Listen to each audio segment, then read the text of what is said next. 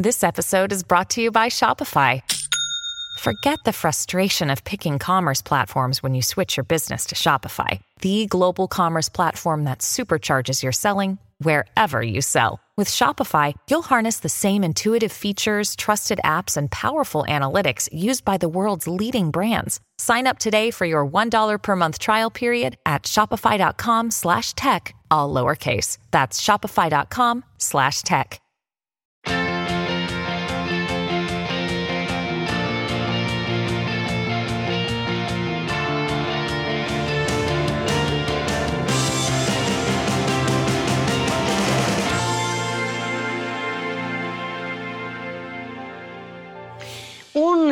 Grupo de importantes ejecutivos y directivos de plataformas y de redes sociales eh, compareció ante el Congreso de los Estados Unidos. Un interrogatorio que se realizó este eh, miércoles eh, sobre los riesgos y los, las afectaciones que tienen estas plataformas y redes en los jóvenes, niños y niñas y en las poblaciones más adolescentes. Estamos hablando de que estuvieron en el Congreso los CEOs de Meta, de TikTok, de Snap, de Discord y de X, antes conocida como Twitter, y bueno, pues eh, presentaron su testimonio, presentaron su, su explicación o las explicaciones y las eh, respuestas a las preguntas que formularon los integrantes de la Comisión Judicial del Senado.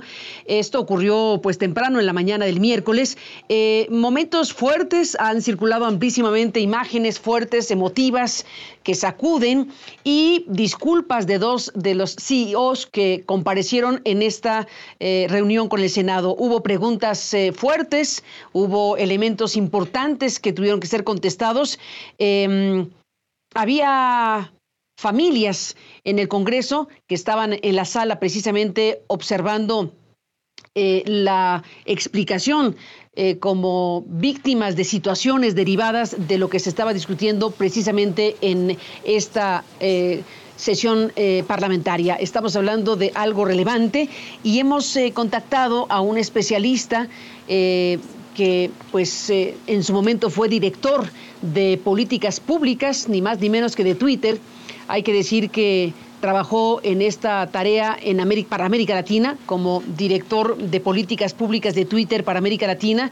También hay que decir que Carlos Cortés, el abogado a quien saludo esta noche, eh, fue también, bueno, ha sido integrante del Consejo Asesor de Seguridad y Confianza de TikTok en América Latina y director de Linterna Verde, que es una organización civil, bueno, una organización de la sociedad civil que analiza la conversación pública en línea en América Latina. Básicamente son a grandes rasgos los, eh, los cargos y las cosas que ha desarrollado Carlos a lo largo de su tarea profesional y te aprecio mucho, Carlos, que estés aquí pues para analizar lo que sucedió. ¿Qué alcance tiene? ¿Cómo lo viste?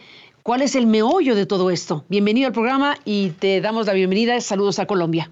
Gracias, Carmen, por la invitación. Bueno, sin duda, como decías, es un hecho importante, tiene sobre todo un impacto noticioso, tiene la virtud el efecto inmediato de alertar a la gente sobre lo que está sucediendo pues con los adolescentes, los niños, las niñas, que por supuesto es algo que de entrada genera muchísima preocupación en la sociedad.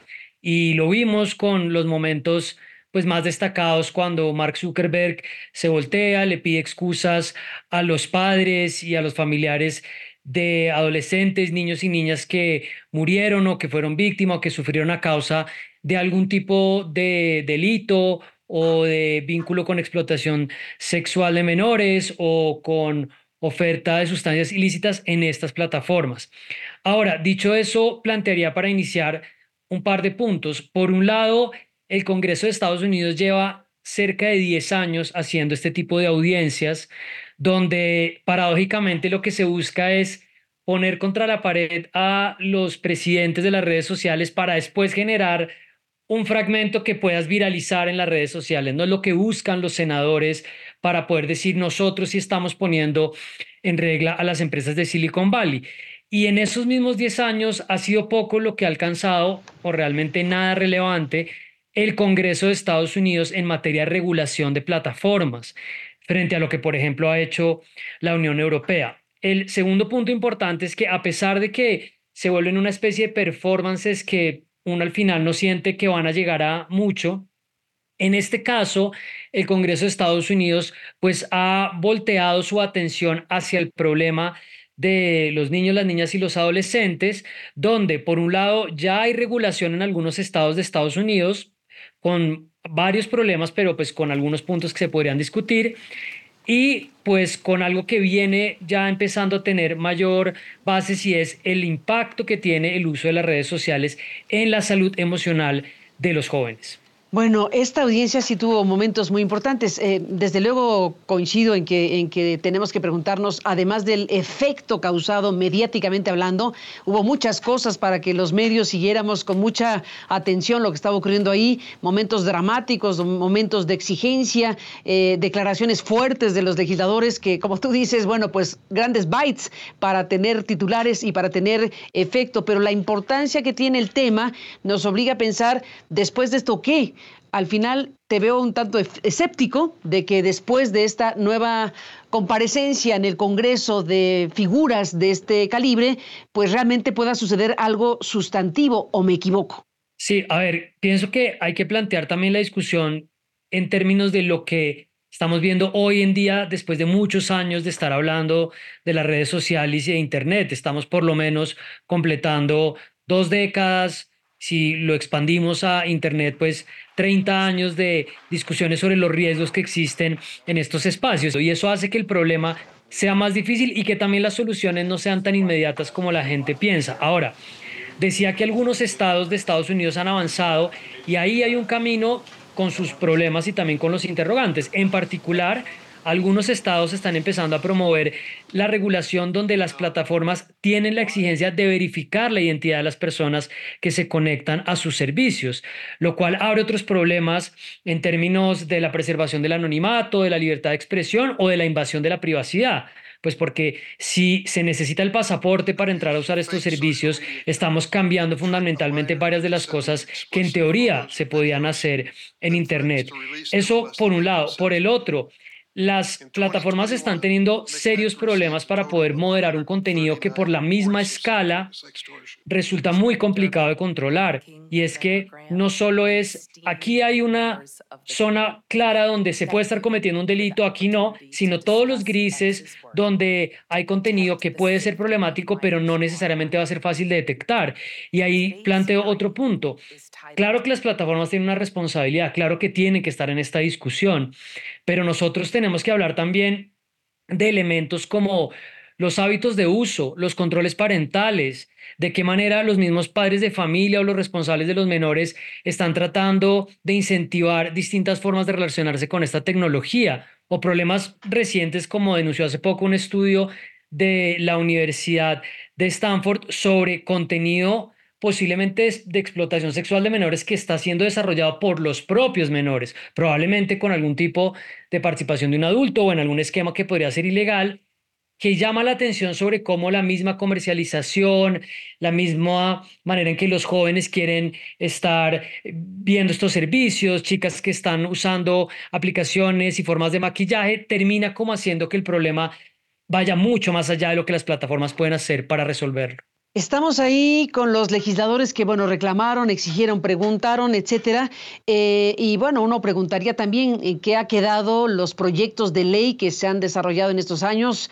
¿Existen, no existen? ¿Dónde están? ¿Qué tipo de regulación se puede tener? Te pregunto, perdón, todas las preguntas a la vez, Carlos. Em, ¿Qué tipo de regulación se puede tener o, aspirar a tener eh, sin, sin que afecte las libertades, porque aquí estamos en esta ecuación necesaria de plataformas y redes que tienen luces y sombras. Y dentro de las luces, pues hay una potencia enorme para comunicarse millones de personas eh, en libertad y tiene todo lo demás. Entonces, las regulaciones necesarias tienen que contemplar eso, luces y sombras. Déjame lanzarte el reto, Carlos, ¿qué tipo de regulaciones son las conducentes frente a este tipo de plataformas y redes que pues dominan la comunicación del mundo? Déjame hacer una pausa y regresamos contigo en esta conversación.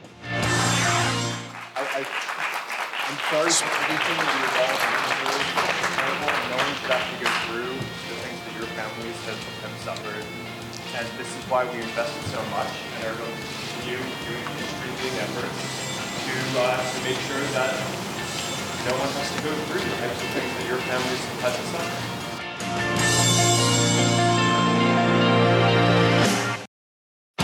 No son solo las empresas tecnológicas las que han contribuido a esta crisis, sino que son responsables de muchos de los peligros que nuestros niños enfrentan en línea.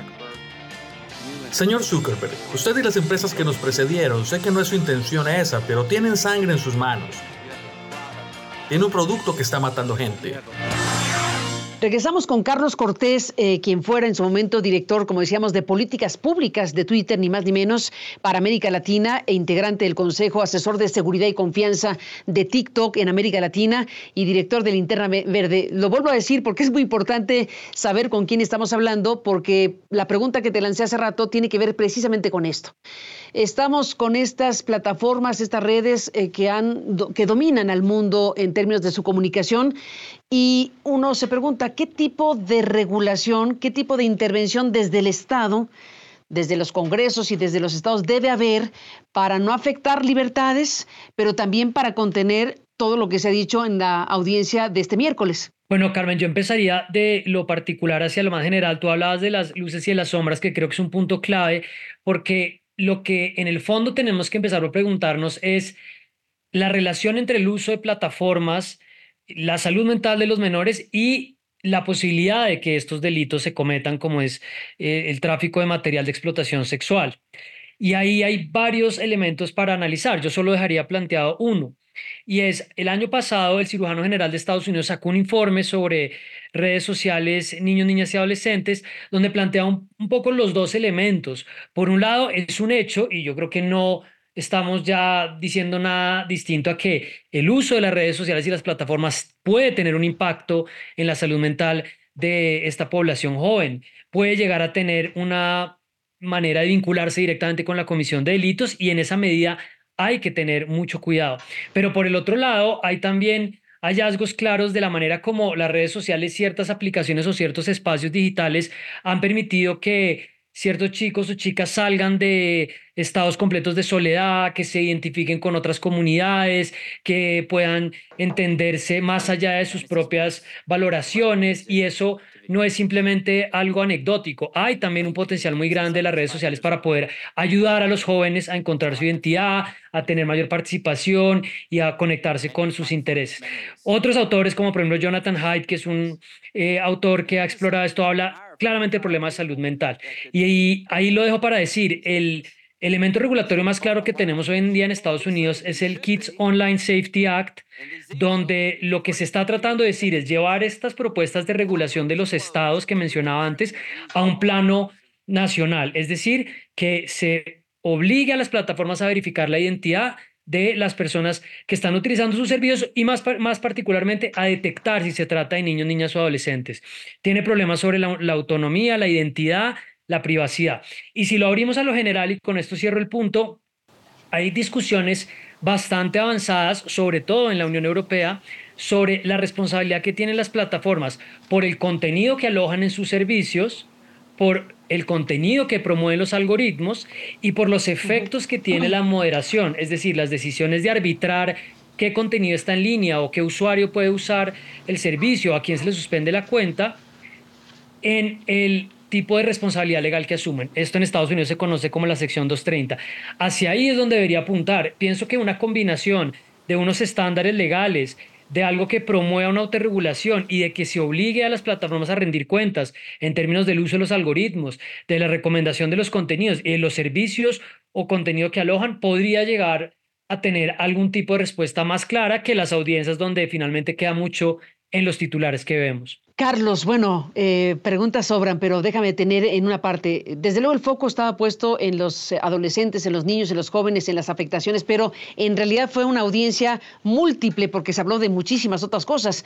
Una de estas cosas tiene que ver también con, con lo que el senador eh, republicano eh, Kennedy de Luisiana le, le, dijo al representante de Meta, bueno, en la comparecencia, diciendo que se han convertido en una suerte de campo de exterminio. Es una expresión muy fuerte, campo de exterminio de la información en donde los usuarios, gracias a todos estos mecanismos tecnológicos, solo ven un lado de la información. ¿Qué me dices de este tema? Y tú que sabes del asunto en serio, ¿qué papel juegan los algoritmos? ¿Qué tipo de cosa es esta? Pues ese es un tema bastante difícil de abordar en cuanto a todo lo que implica, pero si cogiéramos eh, un punto en particular a propósito de lo que está diciendo el, senador, y es que en estos espacios se está eh, manipulando a la gente que está consumiendo solamente un tipo de contenido y que se está logrando promover eh, incitación a la violencia o interacciones problemáticas en la sociedad. Yo diría lo siguiente, por un lado, hay muchísimos actores que hacen parte de este problema. Entonces, la desinformación, la manipulación el contenido de odio, la incitación a la violencia, pues no se lo está inventando solamente el algoritmo, es decir, hay partidos políticos, hay medios de comunicación, hay influenciadores, hay agencias de comunicación, hay empresas que de alguna forma aprovechan la monetización o la explotación del modelo económico de las plataformas, que ese sería realmente el tema. Y es bueno, podemos apuntar a que en el futuro haya una infraestructura diferente para Internet que no esté mediada por este modelo económico. Ese lo dejo ahí. Ahora, desde las plataformas, y yo pienso que el caso más problemático en este momento es el de X, de qué manera la forma en que los algoritmos, los sistemas de verificación y el sistema ha permitido que cierto contenido se pueda explotar más allá de lo que tenga, de si es violencia, de si es desinformación. Vimos hace unos días los eh, deepfakes generados por inteligencia artificial de contenido explícito falso de Taylor Swift. Y ahí yo pondría el punto en decir, pensar que nosotros vamos a decir, explíquenos cómo funciona el algoritmo y nosotros vamos a decir si está bien o no, me parece complicado. En lo que hay que presionar a las plataformas, donde yo creo que podríamos poner el foco, y particularmente en América Latina también, es, tiene que haber algún tipo de relación con la sociedad civil para entender cómo se está verificando, cómo se está recomendando este contenido, cómo está llegando a nosotros. Y tenemos que poder tener acceso a los datos para poder saber de qué manera el usuario se está volviendo pues el, el objeto de ese tipo de, problema. Y ahí podríamos encontrar algo. En particular, creo que lo vimos también en el conflicto Israel-Palestina y Hamas, de cómo al final la guerra, eh, el contenido violento termina utilizándose para generar vistas y tendencias. Ahí es donde creo que tenemos que poner la atención. Después de la pausa regresamos en esta parte y lo que nos alcance más en el programa.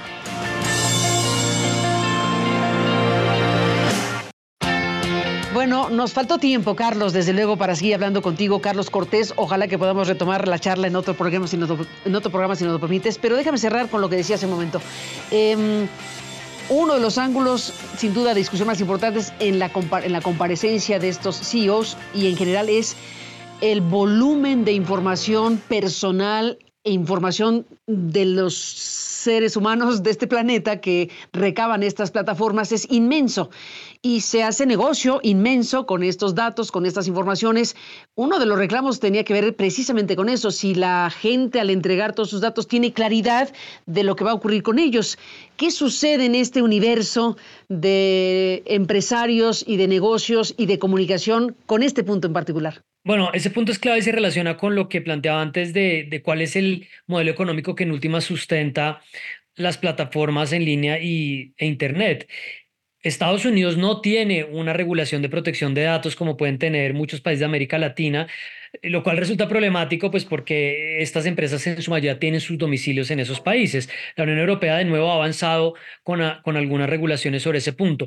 Pero para dejar una reflexión general sobre esto, los datos son en últimas la materia prima de la economía de la atención y de la manera como los algoritmos pueden saber cuáles son nuestros hábitos, nuestros gustos y nuestras inclinaciones en materia pues, de consumo de contenidos, como el, el, petróleo que hace que todo esto funcione. De manera que si nos podemos acercar en el futuro vía regulación o vía proyectos tal vez con más vocación pública, a infraestructuras, a espacios, a plataformas que no estén movidas por ese incentivo, podríamos empezar a poner algún tipo de talanqueras o de restricciones para procesar cierto tipo de datos, como por ejemplo, no tienen por qué ser las plataformas en todo momento, qué estoy viendo yo cuando salto de un servicio a otro, qué tipos de cosas me gustan, qué digo en mis conversaciones, qué salen mis mensajes de texto. Si empezáramos a poner algunas restricciones, eh, algunos aislamientos a eso, pues inmediatamente va a haber una relación muy distinta de los ciudadanos. El problema, por supuesto,